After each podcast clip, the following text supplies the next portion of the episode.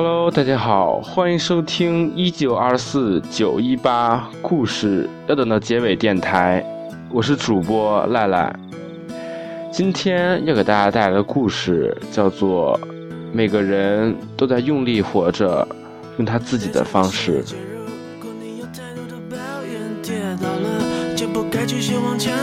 为什么人要这么的脆弱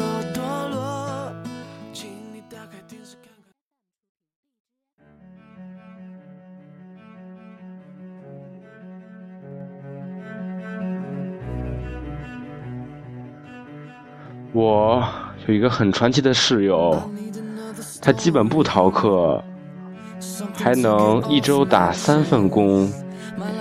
传奇的地方在于，他其中的一份工作会占据他大量时间。他从下午四点出门，可一直工作到第二天凌晨四点回来。有时候甚至可以工作十几个小时，在其余空闲时间里，他也会去餐厅打工。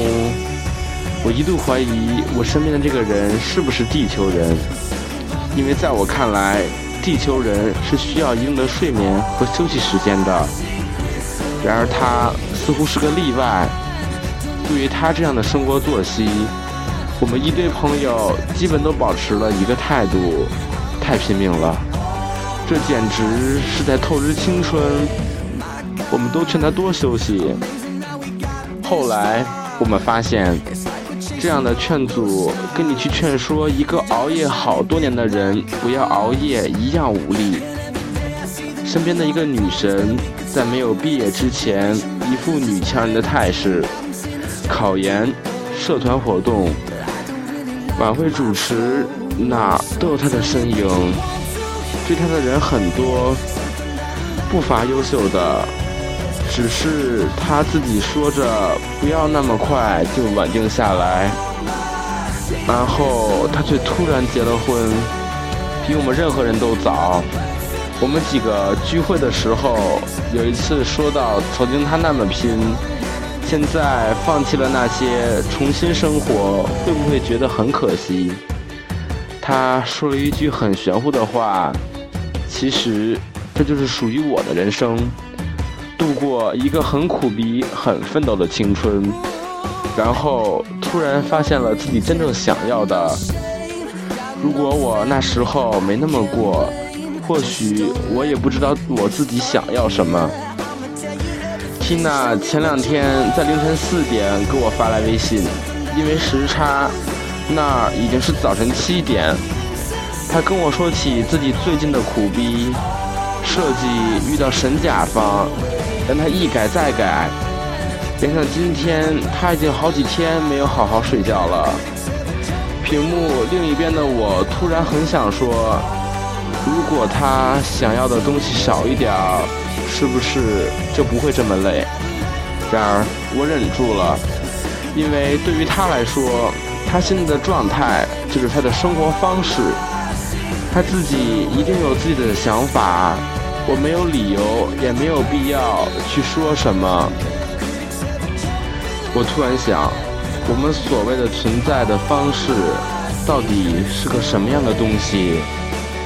到了某个时刻，对于我们中的大多数，也许现在就是这个时刻，会发现生命中的人都开始有了各自的足迹。有的突然结了婚，有的读起了博士，有的进了银行，开始在微博上吐槽起自己的职场生活，有的则依旧在旅行。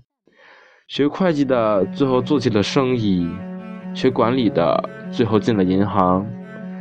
说着不想结婚的人，第一个结了婚。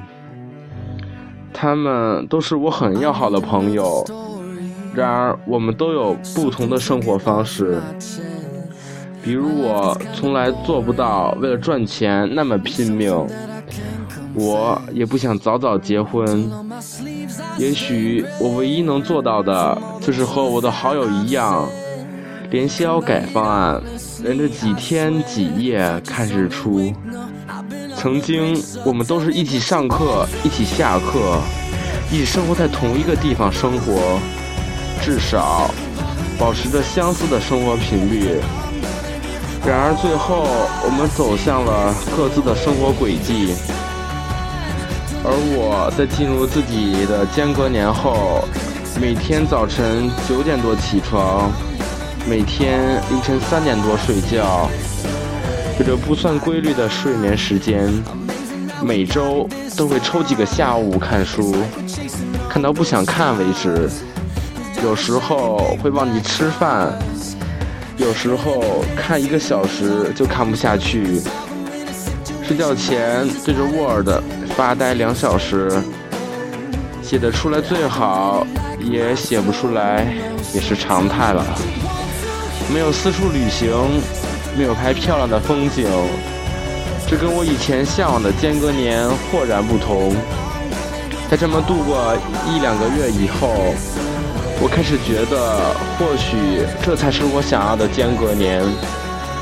不需要像赶集似的旅行，不需要违心的工作，就这样就好。我曾经也因为朋友有比我更好的工作、更好的生活而苦恼不已。我曾经也因为他人生中闪闪发亮的那些而迷失了自己想要的。现在的我觉得，其实没有必要羡慕他们，因为他们有他们想要的，我有我自己想要的。总有人比我工资高，总有人比我去过的地方多，总有人过得比我光鲜。这些都和我没关系。能知道自己想要的不容易，没有必要为了那些所谓的标签改变自己。在和朋友聊未来会去往什么地方的时候，我突然得出一个结论：也许对于现在的我们来说，不管去什么地方都会有点虚，生活在哪儿都一样，关键是如何生活。